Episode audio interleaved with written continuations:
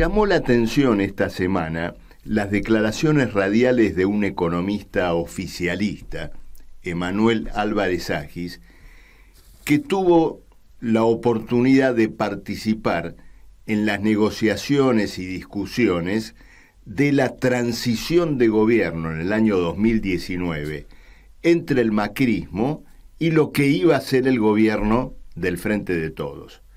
Ustedes recuerdan que esa convulsiva transición ocurrió muy poco después del famoso préstamo de los 44 mil millones de dólares del FMI, que financió este, una gigantesca fuga de capitales.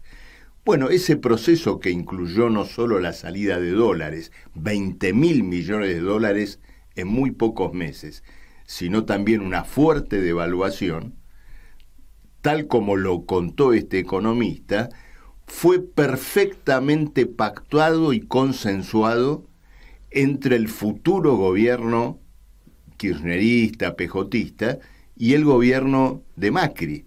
Es decir, la famosa fuga de capitales y la devaluación del año 2019 fue pactada entre los que se iban y los que venían. Bueno, ¿por qué Álvarez Agis cuenta ahora este episodio? Evidentemente está buscando que ese mismo acuerdo se repita ahora, cuando viene otra transición que podría, de acuerdo al resultado electoral, tener que armar una discusión, una negociación sobre toda la hipoteca económica que existe hoy, pero al revés, entre kirchneristas de un lado y macristas y macristas del otro. Bueno, el antecedente de un acuerdo que hoy parece tan remoto, tan raro, lo podemos buscar el año pasado cuando se votó el presupuesto, este presupuesto de, ajuste. El presupuesto actual que diseñó el FMI fue votado en el marco de un acuerdo de estas características. Ahora, ¿qué es lo que ocurre? ¿Por qué hoy parece difícil o parece crítico el acuerdo?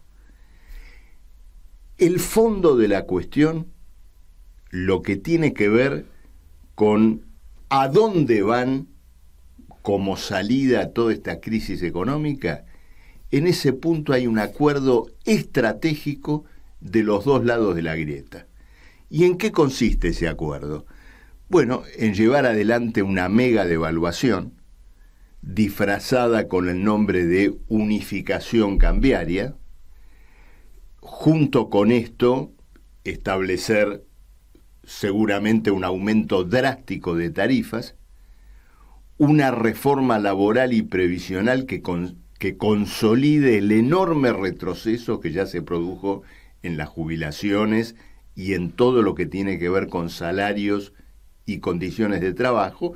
Y bueno, a cambio de todo este paquete, tratar de conseguir un préstamo internacional para que las reservas del Banco Central puedan contener o puedan sostener un proceso de unificación cambiaria. Ahora, ¿dónde está la discusión? ¿Dónde está la grieta en este punto? Que los dos, los dos lados del mostrador, saben que un paquete de este tipo es catastrófico para las masas, para los trabajadores, y plantearía por lo tanto un choque a fondo con la clase obrera. Entonces lo que están discutiendo en este pase de pelota, hacete cargo vos, no hacete cargo vos, me estás tirando una bomba de tiempo, estás provocando un golpe de mercado, están discutiendo quién se hace cargo del trabajo sucio de trasladarle esta crisis y esta hipoteca a los trabajadores. Este es el verdadero debate. Lo que aparece como un 2023 electoral, eh, de decisiones relacionadas con el comicio, lo que en realidad está discutiendo es quién va a ser el síndico de una gran quiebra nacional y quién va a tomar el papel, el rol de atacante, de francotirador de los derechos laborales y de los derechos jubilatorios. ¿No es un motivo terriblemente fuerte para que en el mundo del trabajo, en los sindicatos, en las fábricas, en los hospitales, se debata cuál debe ser el rumbo de los trabajadores y nuestro programa?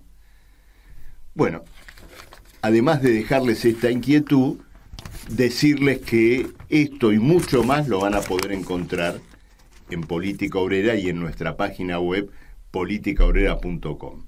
Les mando un gran saludo.